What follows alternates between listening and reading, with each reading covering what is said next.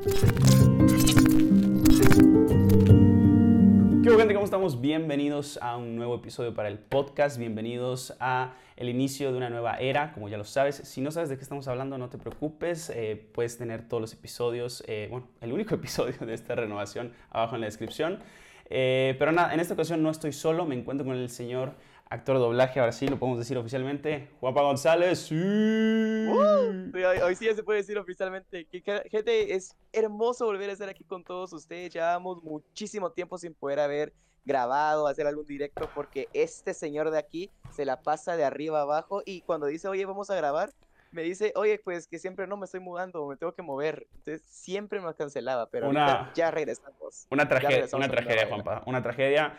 Pero sí, chicos, eh, ya se los expliqué en el episodio anterior. Eh, la verdad es que ha sido una odisea esto de grabar, de ponernos de acuerdo. todo ha sido muy complicado, pero aquí estamos y estamos más fuertes que nunca porque todo, todo es nuevo, todo está desde cero. Y precisamente voy a aprovechar, de verdad, para la raza que no, no sabe de qué, está pasando, no sabe de qué estamos hablando, eh, vamos a darles un pequeño contexto de lo que ha pasado con la historia del podcast, quiénes somos y a qué nos vamos a dedicar. Y sobre todo, cada vez que vean a Juanpa aquí en el podcast, vamos a estar hablando de un tema bellísimo. Ahorita les vamos a explicar mejor qué es, cómo va a estar la cosa. Este contexto solo va a ser en este primer episodio, ¿no, Juanpa? Porque, pues, la neta hay que, hay que explicar.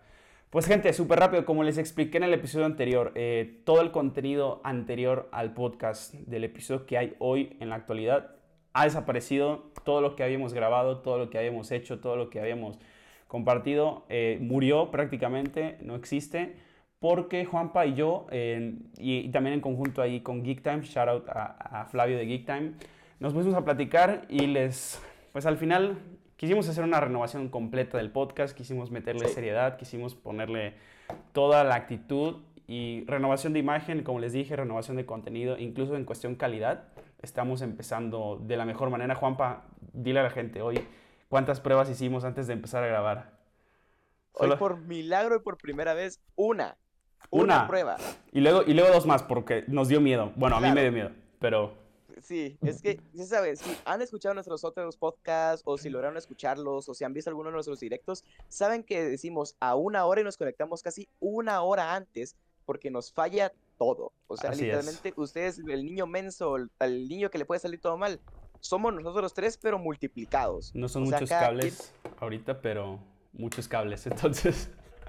O sea, prefiero que sean muchos cables, que la vez pasada eran pocos cables y madre de Dios, nos tardábamos horas en grabar. Literalmente el podcast que grabamos el primero fueron casi dos horas. Y de esas dos horas fue casi como una de grabación nada más. La otra fue solo, de, solo de pruebas, solo de... O sea, al final los episodios en cuanto a su contenido eran buenos, pero sí. genuinamente nos, nos, sentamos a verlo y dijimos, no, no nos gusta, creemos que puede ser algo mucho mejor, mucho más fuerte mucho más profesional y aquí estamos, ¿no? De verdad. Eh, y quiero anunciar de manera oficial, aunque me van a ver a mí a veces en episodios solo, aunque me van a ver a veces con Juanpa, a veces con Flavio, a veces con otras personas, eh, los productores de este podcast de manera oficial soy yo, eh, el compañero Juanpa claramente y obviamente Flavio también, están fungiendo el papel de, de productores.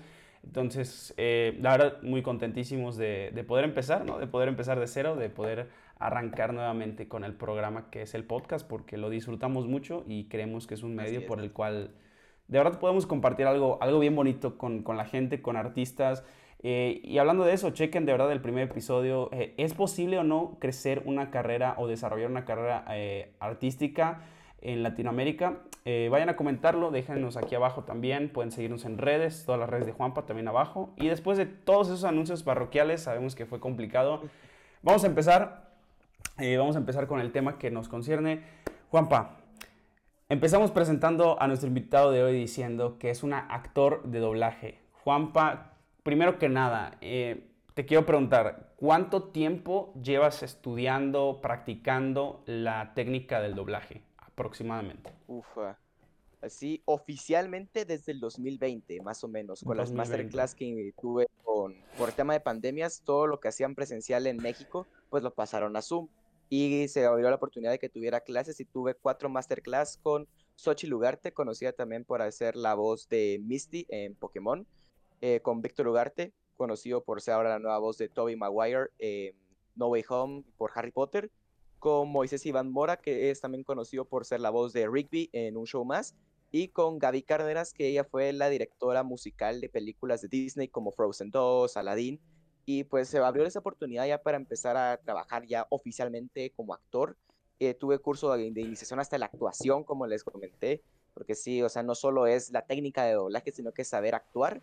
Y en 2021, 22 se abrió la oportunidad de trabajar con doblaje al español, que es donde he estado colaborando. Ahí tengo mi diplomado, he recibido varias clases y me siguen tomando en cuenta para varios proyectos y como dijo ya Carlos, afortunadamente me tomaron en cuenta para un proyecto que oficialmente ya salió, que ya puedo decir, y nuestra directora nos dijo que ya media vez tengas un proyecto ya que haya salido, ya puedes considerarte un actor de doblaje.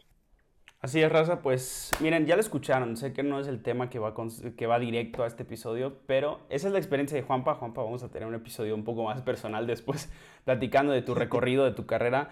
Eh, pero bueno, hay una pequeña muestra de que se puede cuando se quiere, de que hay que meterle mucho. Y tú me dirás, Juanpa, no, te falta mucho, pero güey, ya puedes hablar de un camino serio, de un camino formado, de un camino que vas armando. Entonces eso, eso me gusta muchísimo, gracias por compartirlo. Pero Raza, toda esa experiencia que tiene Juanpa, eso, esa es la razón por la que también está en este podcast, porque vamos a hablar de doblaje. Para la gente que logró escuchar eh, los episodios de la antigua versión del podcast, sabrán que iniciamos una serie de doblaje, pero ya la acomodamos de una mejor manera, la organizamos de una mejor manera y todos los episodios van a estar estrictamente preparados para que si no sabes nada de doblaje, puedas aprender las bases, puedas escuchar de, de un actor de primera mano de qué trata, qué son las mentiras, qué son esos rumores, qué, qué expectativas te puedes armar, cómo es crear una carrera en doblaje, etcétera, etcétera, etcétera, etcétera. Pues bueno chicos, ya con ese contexto, señor Juanpa, vamos a empezar con la pregunta que, que va con todo el podcast. ¿Qué es el doblaje?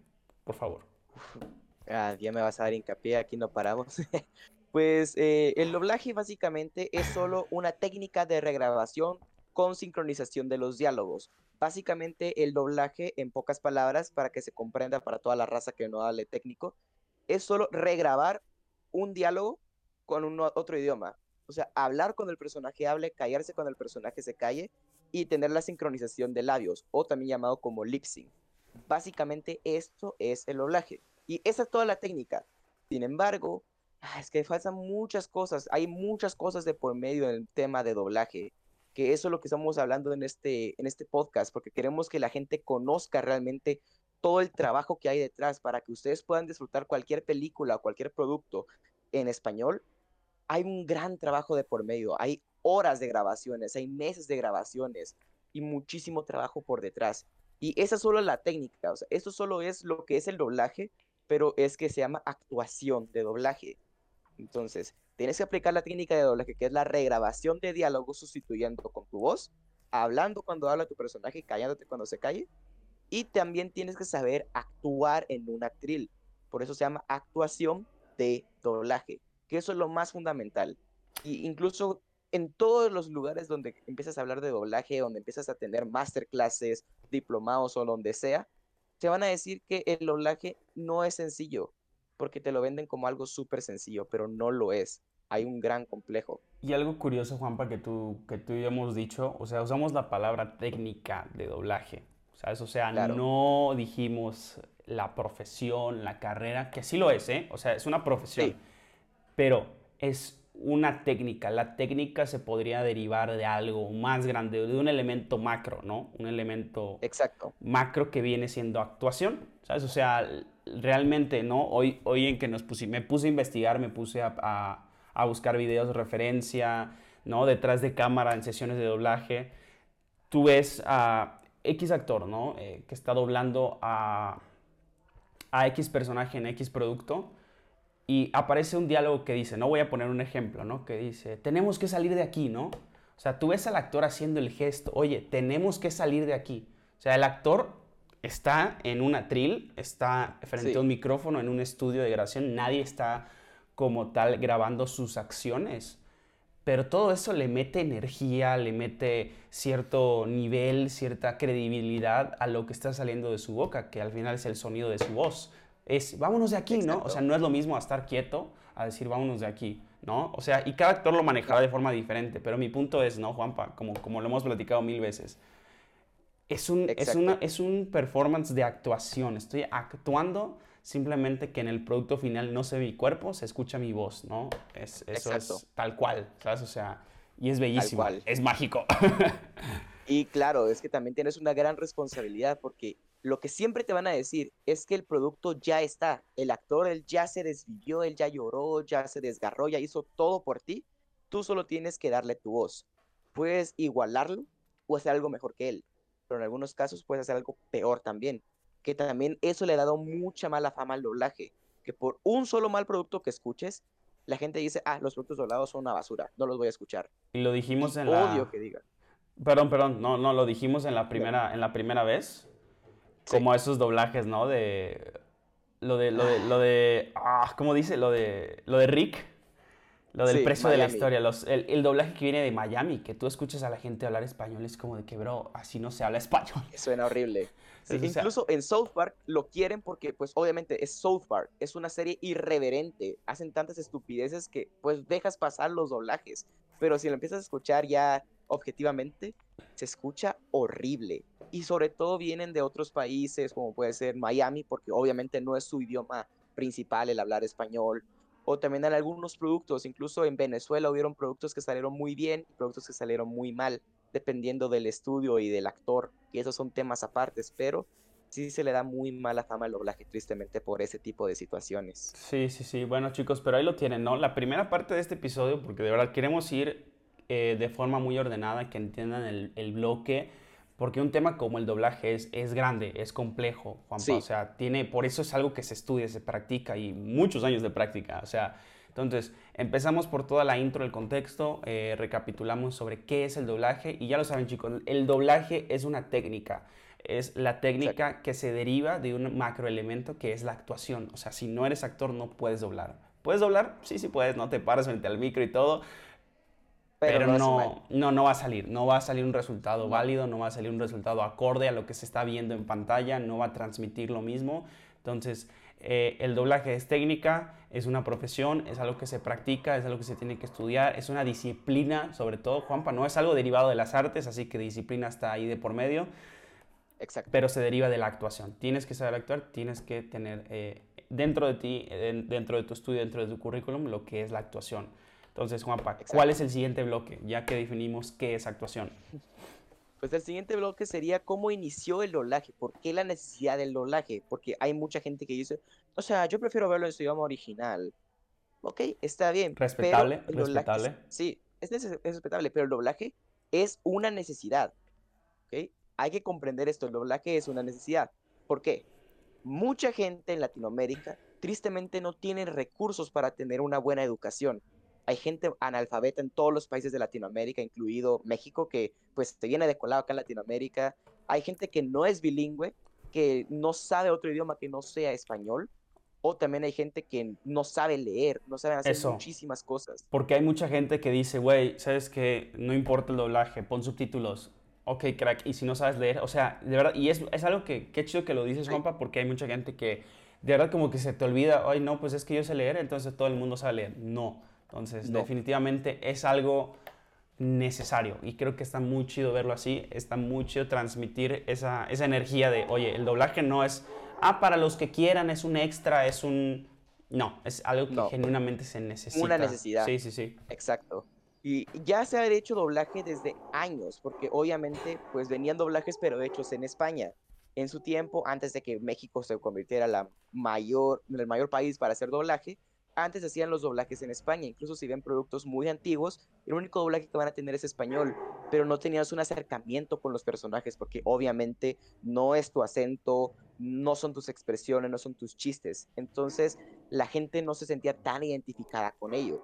Por eso, en 1930, cuando Walt Disney decidió hacer el primer largometraje animado, que fue Blancanieves y los siete enanos, lo que hicieron fue que llevaron a, a varios artistas mexicanos que eran de telenovelas, de, de radio, que eran de donde fueran, para grabar en Los Ángeles la película de Blancanieves. ¿Okay? Blancanieves fue el primer largometraje animado de Disney, el primer largometraje animado de la historia y el primer largometraje animado hecho en México. Y eso es muy, muy complicado porque se grababa todo en un mismo lugar, porque se grababa con rollo. ¿Te han visto la película de los Fableman? Que es de, de Steven Spielberg, que explica muy bien cómo era eso de grabar durante ese tiempo. ¿Tiene sesiones de doblaje la película? O sea, se ve como... Ajá, los Fableman, se ve cómo están grabando algo con cinta. Sí, están grabando con cinta y editando con cinta en la película. Y es un amor al cine. Si no la han visto, se la recomiendo. Pero retomando el tema, eran varios actores grabando al mismo tiempo. Y entonces, si uno se equivocaba, era, lo siento, me equivoqué, regrababan todo. O sea, tenían que cortar lo que habían grabado, volver a pegar el rollo que se había cortado y regrabarlo todo. Y era mecánico, era a mano la mayor parte de las cosas. Era un rollo poder grabar. ¿Y sabes qué, Juanpa? algo, algo bien gracioso, porque ahorita que lo dijiste me acordé. Tú, y tú lo sabes, Juanpa, tú editas mucho video, ¿no? O tú editas tus propios videos. La gente que ha visto alguna vez en su vida un editor de video, tú ves cómo está la línea de tiempo, ¿no? O sea, tienes tu línea de tiempo y no sé, oye, aquí la, aquí la regué, ¿no? En este pedazo la regué. Corto acá, corto acá y esto lo, lo quito y vuelvo a pegar, ¿no? Es, una digitalización de lo que literalmente Juanpa acaba de decir. O sea, puede ser que haya gente que no lo haya captado. De verdad, era la cinta, era cortarla físicamente y volver a pegar desde el momento en que estaba ya el producto listo, ¿no? De la parte que sí. Exacto. Y volver a. Sobre todo, era blanco y negro. Era todo blanco y negro, porque incluso para, para pintar todo, Disney trabajaba con pinturas especiales, porque ellos primero grababan todo y luego lo pintaban todo a mano, cada fotograma. Entonces era un gran trabajo. Ahora se hace digital, pero básicamente lo que hacemos nosotros digitalmente con Premiere, con cualquier editor que hayas visto, lo tenían que hacer a mano. Y era un dolor, exacto, era un dolor, porque imagínate, es cortar literalmente el pedazo de rollo y pegarlo con una goma especial y que después tuvieras que estarlo viendo a mano. Y era, era tan pequeño que tenías que verlo como con una lupa. Y una que, que arruinaras, que cortaras mal una cosa, tenías que repetir todo el proyecto. Entonces era muy complicado grabar en ese tiempo. Y para doblaje fue peor, porque en ese tiempo solo podías tener un personaje asignado. Quien fue la voz de Blancanieves en 1930, solo ese papel de doblaje se le estaba permitiendo en años anteriores solo se le permitía a un actor de doblaje tener un personaje estipulado, para que la gente no estuviera, ah, yo lo conozco, yo lo escucho en otro proyecto o tal y tal cosa, porque así se trabajaba antes, no era tan grande el doblaje en ese tiempo. Bueno, estaba empezando, estaba empezando, ¿no? Claro, exacto. Entonces es por eso que aquí ya inicia todo el mundo de doblaje. Incluso si ven películas de Disney antiguas que empiezan a ver las grabaciones, hay una grabación en blanco y negro cuando están grabando el libro de la selva, cuando están cantando la canción de Busca lo más vital. Se ve al actor de Balú, al propio actor de Balú cantando la canción y bailándolo en el estudio grabando en el doblaje. Shout out a, y era todo. Shout out a Tintán, grandísimo actor de doblaje mexicano. Después también hizo un personaje en Los Aristogatos, al chile no me acuerdo el nombre, el no me acuerdo. Bueno, pero hizo un personaje en Los Aristogatos, era es uno de los principales, de hecho es el, creo que es el principal. Eh, entonces, la voz de ese cuate tenía muy buena vibra, ¿no? Entonces, ha de estar muy loco grabar en esa época. Entonces, al final, Juanpa, ya después de todo este contexto, podemos decir por qué inició el doblaje, o sea, vino como una necesidad, vino como un... Exacto. Bro, ¿sabes qué? Hay gente en otro... Y no, ojo, o sea, nosotros como latinos platicamos sobre el doblaje a español, ¿no? A la lengua español, latinoamericano. Pero una película, dependiendo del tipo de película que sea, pasa por doblaje en muchos, muchos países, muchas regiones. Muchos países, exacto. O sea, por adaptación.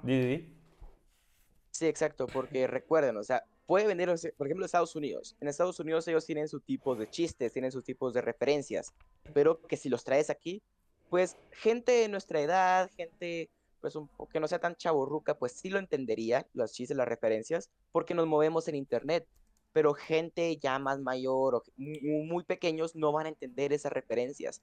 Por eso el doblaje también vino como una necesidad para que podamos adaptar el producto y que se entienda en toda Latinoamérica. Ejemplos muy claros, el anime. El anime ha sido uno de los mejores inventos para hacer doblaje, porque se les ha brindado muchísimas libertades creativas que, ojo, hay veces que también es cierto que se pasan un poco con libertades creativas en algunas películas sí sientes mucho cringe, incluso hasta los mexicanos creo que van a sentir tanto cringe con tanto mexicanismo en todos los productos, pero con los, con los animes eso es lo que los hizo popular. Dragon Ball, por ejemplo, Dragon Ball aquí en Latinoamérica es un boom. Todo el mundo sabe que Mario Castañeda es Goku. O sea, no importa que sepas del doblaje, no importa que sepas nada, sabes que Mario Castañeda de la voz de Goku lo reconoces en cualquier lado. y luego lo habla y dices, güey, tú eres Goku, ¿no? Tú eres Goku. Claro, claro, pero entonces se hizo popular ¿por qué? Por las referencias, por las adaptaciones, por los chistes. incluso otro doblaje que es, a mí me encanta por, por el actor de doblaje que es, se llama Chainsaw Man, se llama el doblaje, ese se llama el proyecto. Y Emilio Treviño, que es mi actor de doblaje favorito, él hace la voz de Denji, el protagonista. Estarán, eh, pues, interrumpo a Juanpa brevemente porque estarán viendo justo ahora en edición la foto que tiene Juanpa con Emilio Treviño. Una cosa epiquísima, una cosa de amor, una cosa espectacular. O sea, Juanpa, ese día te, ha gustado. Para la gente que no sepa qué significa eso, es te has hecho pipí.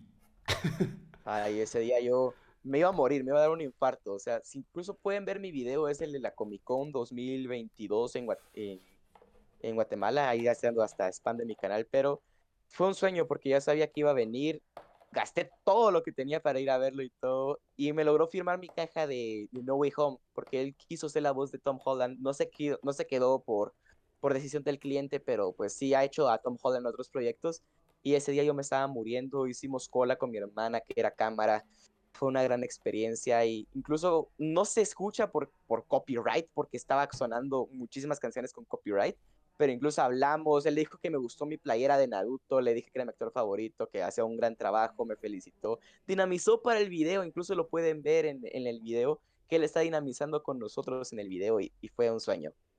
sí, pero sí, fabuloso, ¿eh? No, tenía que compartirlo, Juanpa, lo siento, pero me... Lo tenías que hacer, se tenía que hacer. Se tenía que, tenía que decirlo, lo siento. Interrupción necesaria. No te preocupes. no te preocupes. Pero ya volviendo al tema, pues Emilio Treviño es la voz de Denji, que es el protagonista. Y esta serie, pues, es una serie de anime que es un poco ya para, para adolescentes adultos. Ya es muy pasada, tiene mucha sangre, mucho gore, muchos chistes incluso. Eh, entonces, en el doblaje le dejaron libertad creativa a Emilio. Entonces, él dice muchísimas frases, incluso en una, una frase dice, no, mi ciela, ya quisieras. O también anda diciendo como, oye, ¿qué vamos a cenar?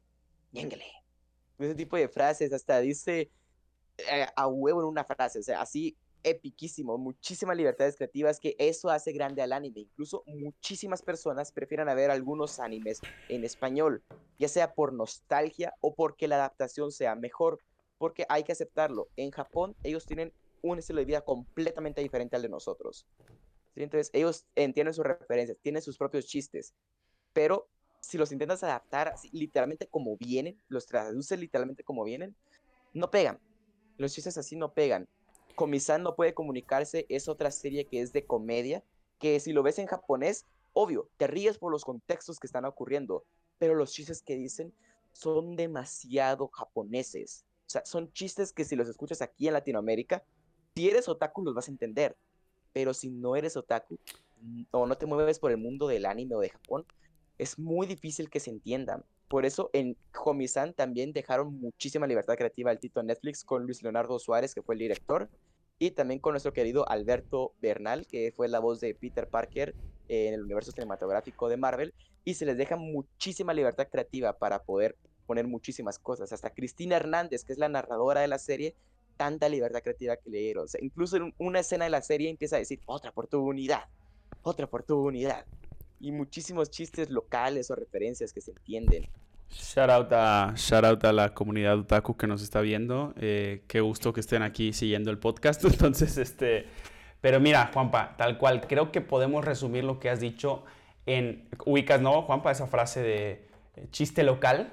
Bueno, aplica, esa, aplica esa frase de chiste local a un país entero, ¿sabes? O sea, y digo, yo no sé qué tan grande sea Guatemala, pero no sé, si te vas a, una parte del país y luego a, la otra, puede ser que hayan palabras que no se entiendan o hayan referencias que no se entiendan, ¿sabes? O sea, dentro de México... Experiencias, sí. Dentro de México hay gestos incluso con la mano que no se entienden, o sea... Exacto. Oye, que esto, no sé si, si se usa en algún lado, pero de donde yo vengo es sí, ¿sabes? O sea, esto es sí. Sí, por el, por el chavo, claro. Pero en el centro, aquí en el centro de México, no, como que no lo, no lo...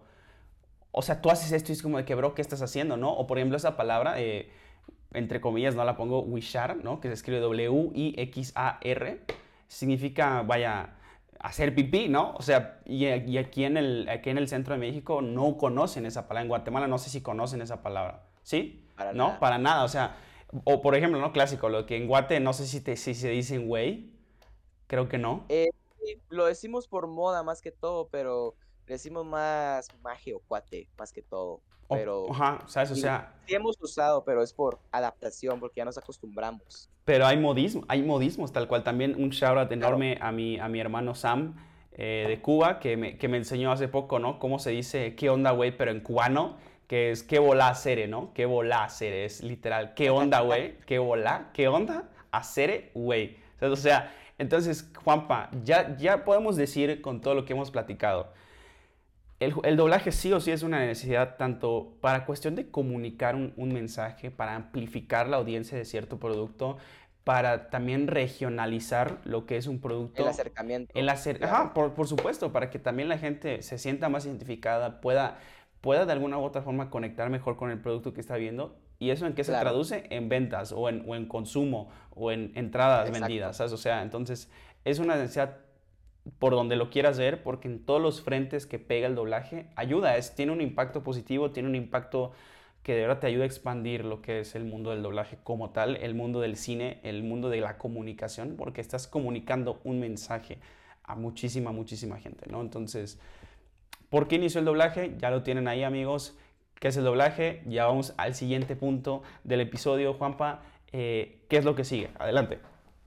A ver, pues ahorita vamos a hablar acerca de datos curiosos y mitos en el doblaje, que a mí me fascina hablar de ese tema. Porque les daremos solo unos mitos básicos, sí, unos mm. mitos básicos, porque tenemos un programa especial para hablar de todos los mitos que encontremos con, con Carlos. Ahí lo voy a poner a estudiar, porque él sí dice que le gusta el doblaje y se le olvida estudiar. Entonces ahí, ya saben, red flag, ya saben, red flags. No, pero... Chicos, de suscríbanse a este canal, no sé qué hacen aquí, por favor. De suscríbanse, déjenme en ser otra vez. No, no digas eso, bro. No, no, no. Pero sí, o sea, realmente el doblaje es algo que me empezó a interesar muchísimo hasta hace dos años. De hecho, fue así como conocí a Juanpa, ¿no? De que, oye, no sé qué, el doblaje esto, doblaje lo otro, doblaje aquello. Digo, bueno, a este cuate le gusta mucho el doblaje o qué. Y empezamos así, ¿no? Y me entero que ahora es actor de doblaje. Entonces, pues genuinamente es un impacto en, eh, muy grande el que ha tenido el mundo del doblaje y muchísimo más ahora con redes, ¿no? Que se conoce mejor a los actores, que puedes interactuar más con ellos, que cada uno incluso hacen sus programas, etcétera, etcétera, ¿no? Eh, también hay el, el, maestro Mario Filio que hizo su podcast, ¿no? Entonces, este, en general creo que la industria del, del, doblaje ha ido creciendo muchísimo en los últimos 5 o 6 años. Eh, y eso es, es, es, bellísimo para mí, me gusta muchísimo y por eso creo que es importante expandirlo, ¿no, Juanpa? Y creo que tú como actor ya dentro de la industria o, o buscándote abrir camino, es importantísimo, ¿no? Eh, platicarlo y comunicarlo con, con, la gente que viene, ¿sabes? O sea, es, es, es necesario tal cual. Exacto. Pues ahora ya con este hincapié también, solo un saludo ahí cortito para DC Tony, que él fue el que nos presentó con, con Carlos literalmente. En DC Tony, grande. Espero que algún día puedas venir a este podcast. ahora ya cortando, pues vamos a hablar acerca de algunos datos curiosos que considero importantes para que conozcan qué es el doblaje comenzando sobre todo que con el loop. Y otros van a preguntar, ¿qué es un loop? O sea, literalmente ya saben que es un loop que se repite, se repite, se repite, porque lo usamos en nuestro Como las películas de... Normal. Como las películas de Christopher Nolan, güey, que estás dentro de un tanque. Claro. O sea, eso sabe que es algo que pasa muchas veces. Claro. Pues el loop básicamente eh, son los diálogos que tienes en doblaje. Así se le conoce a tus diálogos, a tus frases. Se le conocen como loop. ¿Ok? Entonces, por ejemplo, te van a decir, oye, pues tienes que hacerme unos cinco loops, vas a hacer como unas cinco líneas, más o menos. Y es importante que sepas los loops, ¿por qué? Porque al conocer los loops vas a conocer cuánto tiempo te vas a tardar en grabar, por ende, cuánto tiempo te tienen que pagar.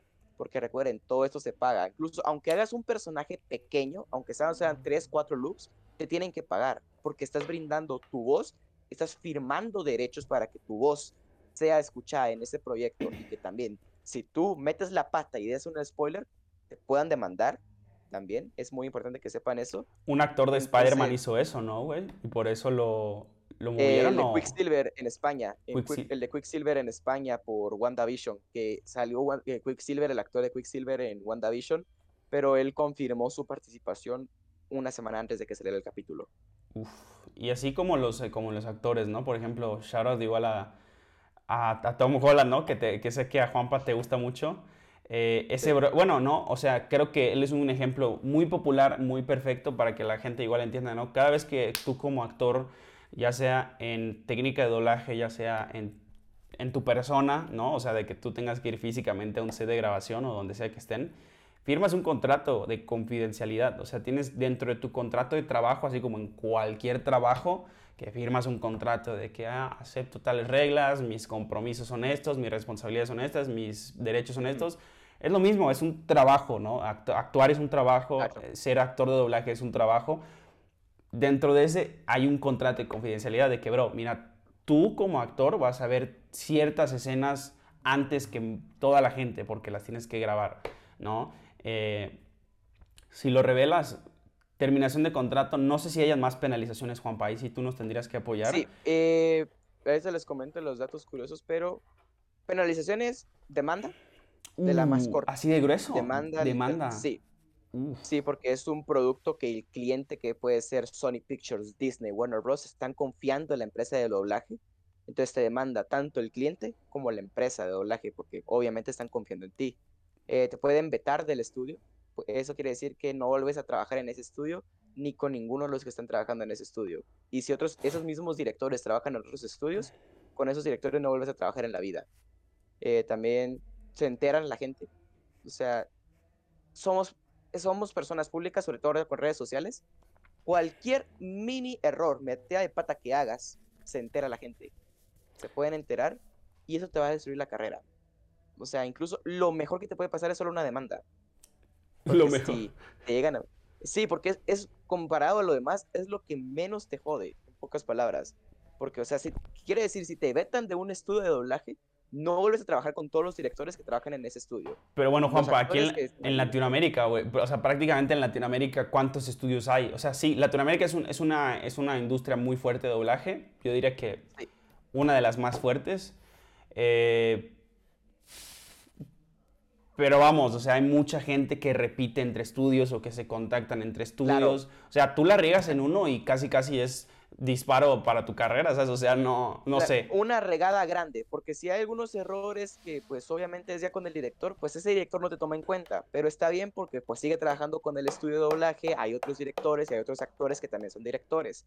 Pero si es una metida de pata con temas legales, sí te pueden llegar a meter demanda el cliente de la empresa, te vetan de ese estudio, ya no vuelves a colaborar con ellos y te empiezan a quitar proyectos. Aunque seas el, personaje principal en un proyecto, te lo quitan. Y por ejemplo, ¿no? Con, depende el tipo. ¿Por qué agarré el mandaloriano de la mesa? Porque depende el tipo de producto que sea, ¿no, Juanpa? O sea, y, nada más, pequeño paréntesis. Si ven que estoy viendo aquí a la pantalla es porque la cámara está ahí enfrente. Es un, es un, es un show raro, pero el punto es, ¿no? Eh, el, el Mandalorian, ¿no? O sea, hay raza que, hay actores de doblaje que doblan el Mandalorian, que doblan a, todos y cada uno de los personajes, y el Mandalorian se ha vuelto algo muy público, ¿no? O sea, se ha vuelto un producto el cual la gente genuinamente espera, eh, hay, hay, raza que se queda despierto de madrugada para ver el episodio, o sea, como que ya es, una, es un producto muy público por, claro. por el éxito propio de la serie y por ser Star Wars, ¿no? Entonces, sabemos, por ejemplo, de productos como Marvel, que, oye,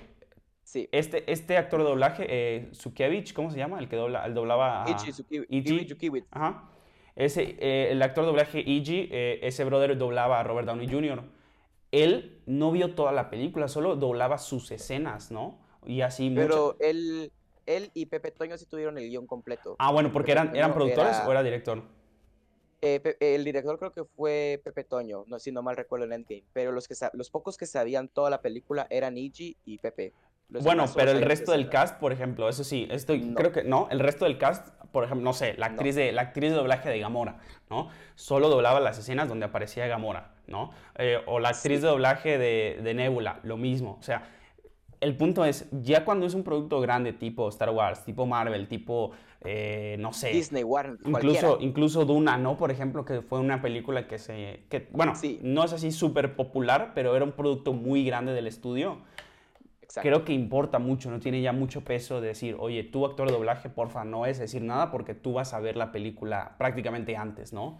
Entonces, claro. como tal, ojito, cuidado, ese es un, es un dato curioso muy chido con el cual empezar, de que el, ser actor o ser actor de doblaje, como lo quieras ver, trae consigo lo mismo que es un trabajo, porque mucha gente piensa, ah, no, soy famoso, tío, puedo hacer lo que yo quiera, ¿no? Y tal, no, no, tanto, ¿no? O sea, tienes un trabajo, tienes un contrato, ¿no? Y, valiste, ¿no? Porque estás en el medio, lo mismo de ser famoso trae ahí sus, sus contrapiés.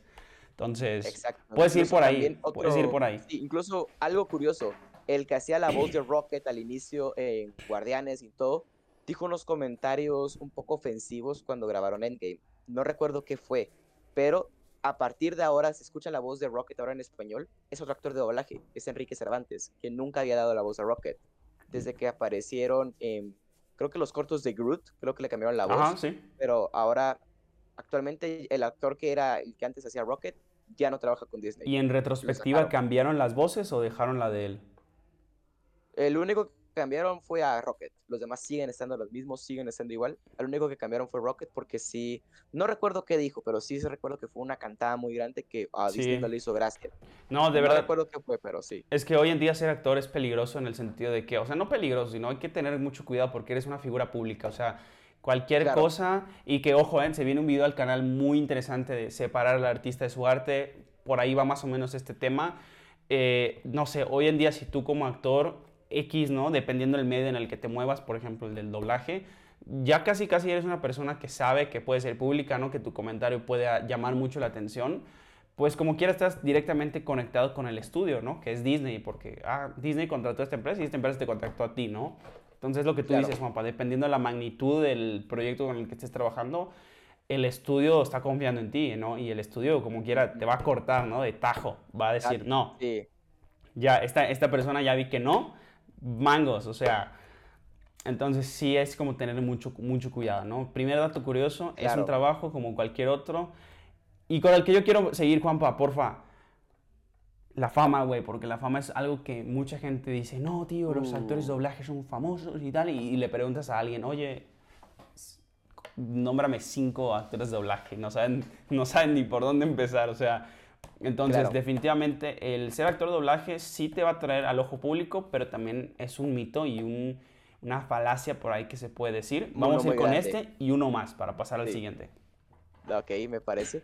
Pues sí, fíjense que pues ahorita con el tema de redes sociales es cuando se les empezó a dar reconocimiento a todos los actores, porque antes se les daba los créditos porque obviamente tienen que aparecer su nombre, pues por respeto al tiempo y a todo lo que se grabó, pero no era tan conocido.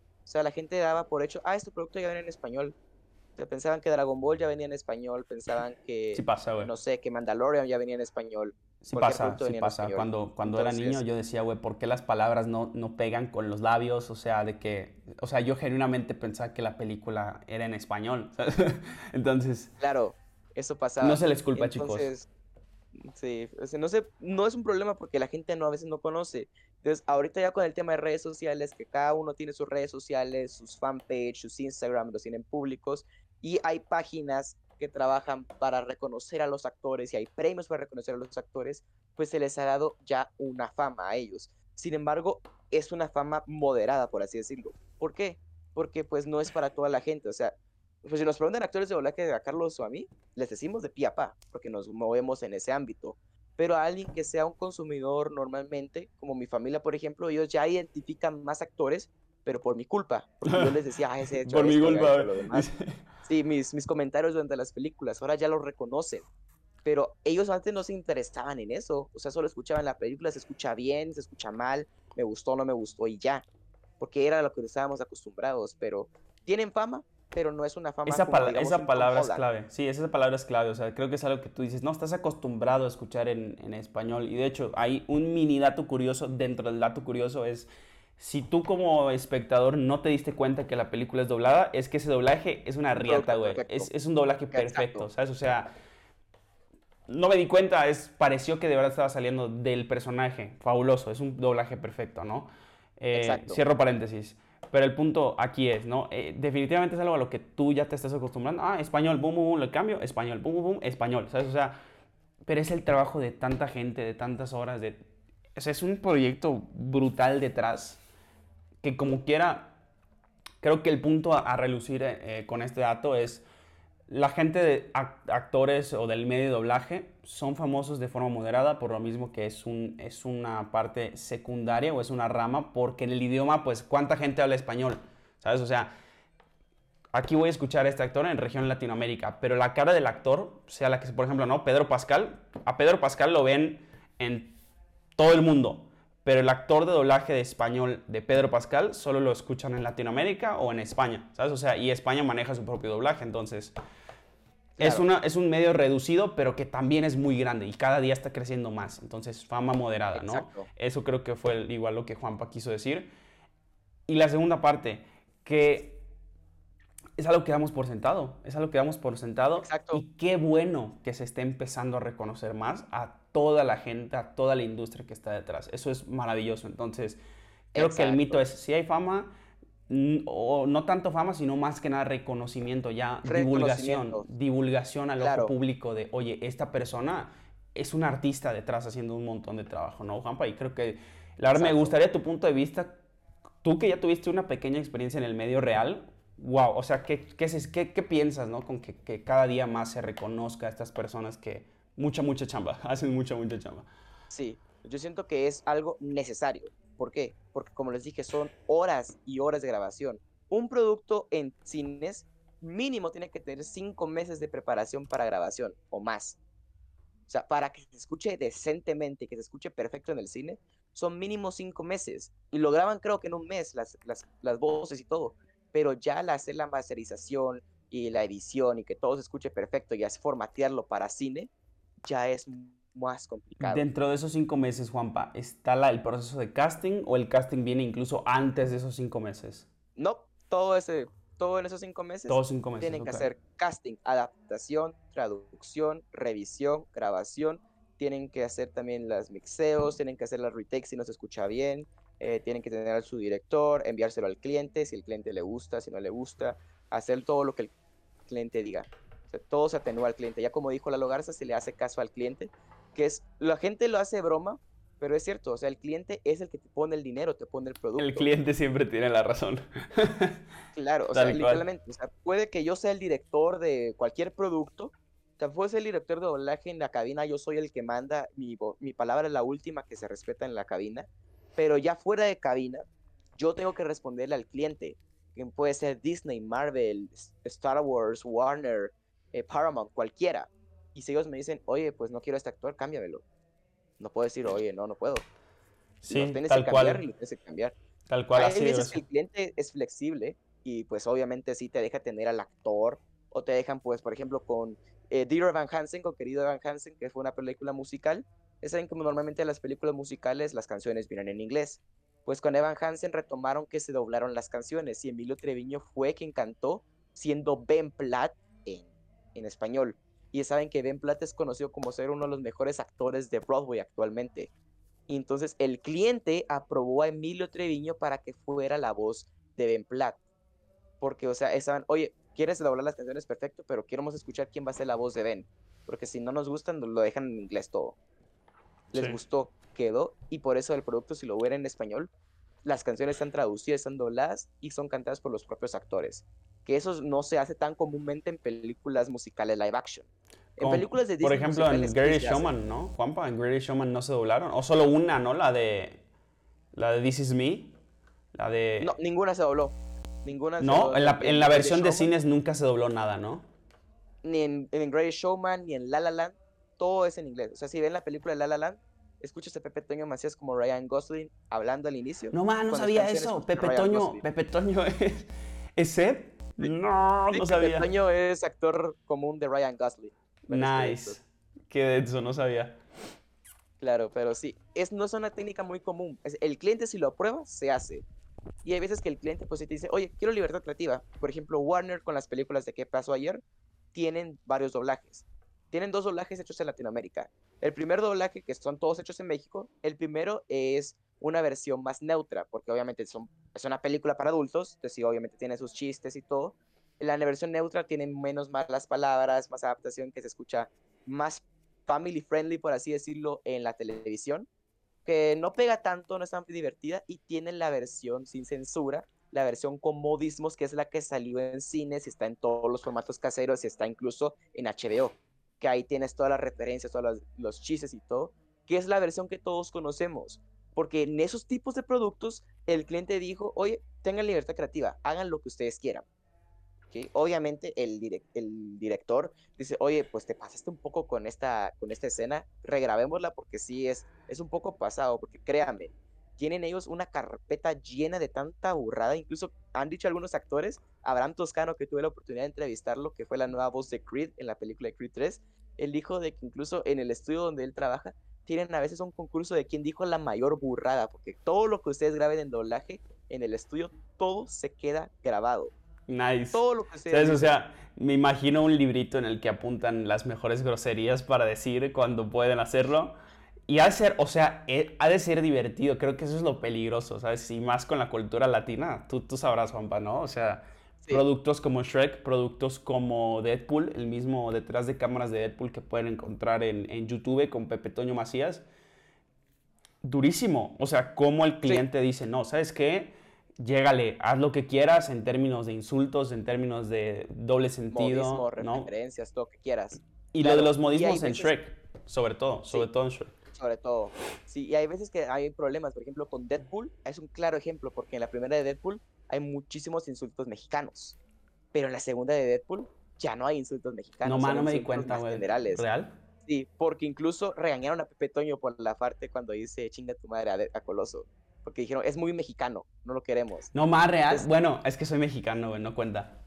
Sí, pero es que sí, es muy mexicano el insulto, ¿lo conocen? Sí, pero es demasiado mexicano, entonces por eso con Pepe Toño en la segunda de Deadpool, obviamente tiene sus chistes y todas sus referencias, sus malas palabras, pero ya es un poco más abierto, un poco más general para que la gente lo entienda. Y con Emilio Treviño, que él fue la voz de Russell en la película, sí, Pepe Toño fue el director, si no mal recuerdo, y Pepe Toño sí le tuvo que cortar a Emilio muchísimas frases que dijo como Russell porque obviamente ya saben cómo es el personaje de Russell, pero hay cosas que a pesar de que tengas libertad creativa y que sea un producto para adulto, hay cosas que no se pueden agregar. O sea, aunque tengas súper libertad creativa, hay cosas que se tienen que cortar, porque ya como dicen ellos, es una burrada muy grande. ¿Sí? Entonces eso sí ya puede ser ya pasando la burla, hacerlo ofensivo. Como, como quiera, es un producto profesional, ¿no? O sea, hay, obviamente hay variaciones, ¿no? Humor negro, clasificación R o lo que tú quieras, pero hay que tener ese, ese filtro, chamba del director, ¿sabes? O sea, chamba del director tal cual. Claro, porque, por ejemplo, o sea, con Carlos podemos que estemos hablando en una llamada solo, si le di alguna burrada, nos matemos de risa y queda ahí, no pasa mayores. Pero si lo decimos en algún directo, en un video, si lo decimos en un video, lo cortamos, porque obviamente mm, me pasé, se corta. Sí pasa. Pero en un directo, en un directo, YouTube, YouTube nos corta el canal, ¿sabes? O sea. Claro, exacto. O sea, hay muchísimas cosas de por medio que no es solo libertad creativa. Y también eso se aplica con el otro mito que ya se viene. Que, ah, es solo es grabar, es solo ponerme frente a la tira de hacer vocecitas y ya. Gente, no saben la de gente tan torta, tan torpe, que ha pensado eso. O sea, no saben cuánta gente dice, yo puedo hacer eso, es solo ir a grabar. No, sobre todo, Raza, la parte del lip sync, o sea, yo sí lo quiero compartir, ah, ya que terminamos, ya llevamos dos mitos. El tercero, solo es pararme a grabar frente a un micrófono. No. No, no, por favor. Gente, o sea, incluso cosas como un podcast, ¿no? Que tú dirías, mira, eso podría decir, no, agarro mi micrófono, me pongo a grabar, Artu es mi micrófono, pero me pongo a grabar incluso Juanpa y yo para, para hacer este episodio, ya ves que llevamos bloques o que, oye, ¿cuál es el siguiente punto que hay que platicar, etcétera, etcétera? Hay que preparar, y, Juanpa, tú lo sabes, ¿no? Lleva, la parte de preparación de todo el programa lo hicimos hace meses, hasta ahorita podemos grabar, pero hay que hacer escaletas, hay que hacer preproducción de programa, o sea, hay que platicar un ratito antes de empezar a grabar, ¿no? Para entrar ahí en, en personaje, ¿no? Incluso y como tú dices, ¿no? O sea, sí estamos platicando, a veces sacamos ahí alguna borrada, ¿no? Ahorita que, por ejemplo, interrumpía a Juanpa de que no, Emilio Treviño y que la hostia, que no sé qué. Pues, o sea, son cosas improvisadas, pero al final hay una escaleta de por medio. Imagínate tú que esto es un programa como quiera, pues vamos a llamar amateur, ¿no? De YouTube para internet y tal. Imagínate tú un trabajo de doblaje para un largometraje de Hollywood o de Bollywood o de alguna empresa cinematográfica grande. Es una cosa seria, o sea, como tú lo dijiste, Juanpa, ¿no? Y sobre todo el proceso de, de, pararte a grabar, no es de que, ah, ven, dame mis líneas, hago, hago la vocecita y tal, ¿no? No, Porque estás comunicando un mensaje, bro. O sea, tienes que reinterpretar al personaje a nivel idioma, no me refiero a, cambiarle la personalidad, sino a nivel idioma tienes que volver a hacer la película prácticamente, ¿no? Te repito, no, no, se va a ver, no se va a ver la cara del actor doblaje de Pedro Pascal, pero el vato lo está actuando, o sea, ¿sabes? O sea, entonces es una cuestión... Lo sientes, sientes real. Sí, o sea, es una cuestión súper complicada, muy compleja y muy, muy bonita, sobre todo. Por eso es necesario ponerle ese, oye, bro, no solo es pararte a grabar y, decir cosas y tal. Claro. tienes que ponerle mucho cerebro. Y la parte del lip sync, Juanpa, la vamos a dejar hasta el final porque la parte del lip sync es un dolor de cabeza mal. O sea, yo me pondría nervioso, la verdad. Pues fíjate, con lip sync no es tanto problema, pero ya lo hablaremos después. Pero, o sea, para que tengan una idea, si llegas a, una grabación, si llegas a una grabación, te toca cantar, te toca grabar un personaje tienes la referencia, o sea, tienes la pantalla donde estás viendo lo que está ocurriendo y tus diálogos, porque ahora ponen diálogo y pantalla al mismo tiempo para que sea más fácil. Pero si te pones a hablar antes de que el director te dé la oportunidad o de que termine la referencia, no sabes el problema que te vas a meter, porque no es solo, ah, llego, grabo, terminó. No, o sea, literalmente puedes pasar horas ahí metido. Incluso han habido días que tienes que grabar varios días. Por ejemplo, Rafael Escalante actor de doblaje también mexicano, que lo sigo en Twitch y ha dado muchas cosas. Él tiene un video en su canal de YouTube cuando está grabando la película de My Hero Academia, El despertar de los héroes. Era el personaje de Bakugo, Katsuki Bakugo, que es el segundo personaje principal de la película. Grabaron tres días la película y en esos tres días le tocó gritar porque el personaje de Bakugo grita, se exalta, se enoja. Y así es. Y la película tiene de los mejores gritos que he escuchado. O sea, son gritos de sentimiento. Y obviamente no solo es gritar, porque cualquiera puede gritar, pero ahí tienes que proyectar tu voz, que ya lo veremos próximamente en otro podcast. Pero son horas y días de grabación. Entonces, no solo, ah, me paro en el micrófono, digo mis líneas, pim, pim, pim, páguenme. No, o sea, no es así. Entonces, si llegas que, ah, solo, solo llego, eh, me reporto, soy actor, eh, grabo mis líneas, págueme. Amigo, con todo respeto, te puedes ir a mandar a volar a tu casa. Si llegas con esa actitud, cualquier director, que sea serio, cualquiera te va a mandar a volar. Y, no te van a volver a llamar en la vida. Y sobre todo, Juan, tocas utilizar una palabra muy importante, eh, que lo, que dijiste proyectar, acuérdense, gente, lo que dijimos al principio, doblar es actuar, de verdad. O sea, sé que puede ser un poco eh, raro, un poco difícil de, de, visualizar, ¿no? Porque tú, a ti te dicen persona X, ¿no? Oye, un actor, y te imaginas a Brad Pitt o te imaginas a, no al mismo Ryan Gosling o, qué sé yo.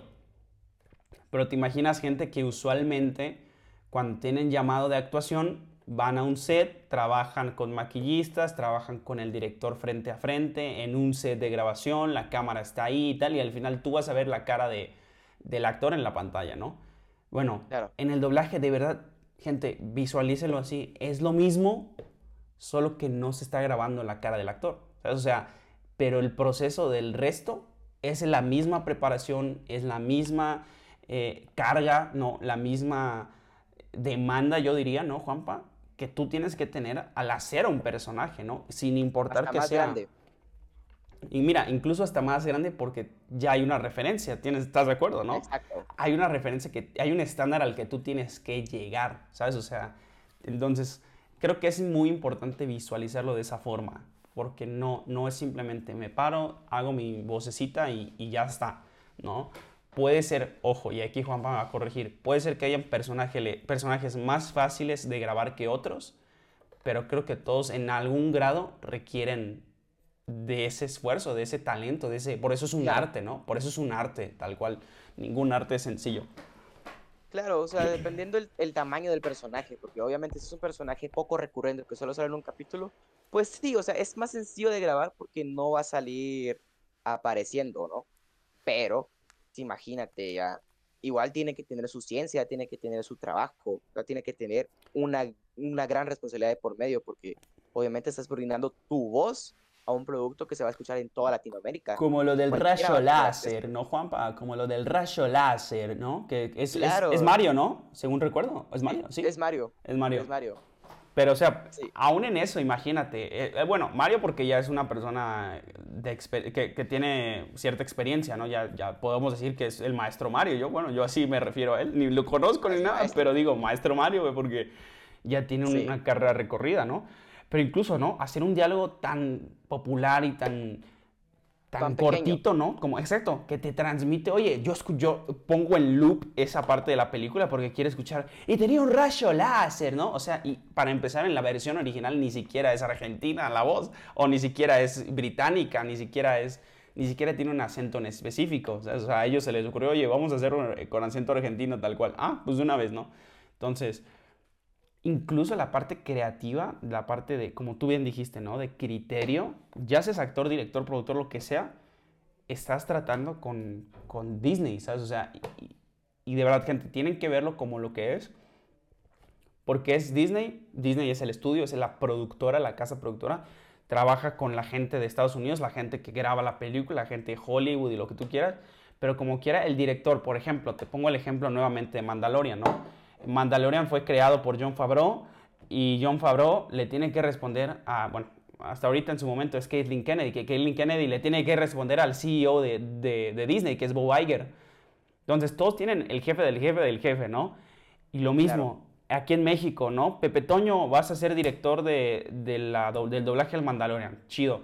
Mi productor es este pero le tengo que responder al mismo productor que le responde la gente de Estados Unidos, ¿sabes? Porque el productor de la película como tal es Disney y nada lo va a mover.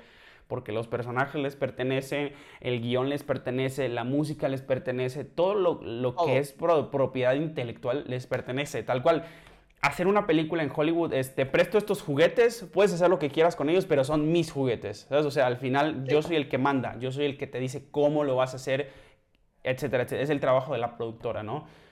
Y creo que, Juanba, me corregirás en la explicación que acabo de dar, pero es importante verlo así, sobre todo porque así le pones mucho más peso a decir, ah, ching, wow, o sea, sí está doblando y lo que tú quieras, pero es, estoy volviendo a hacer la película, ¿sabes? O sea, entonces... Exacto.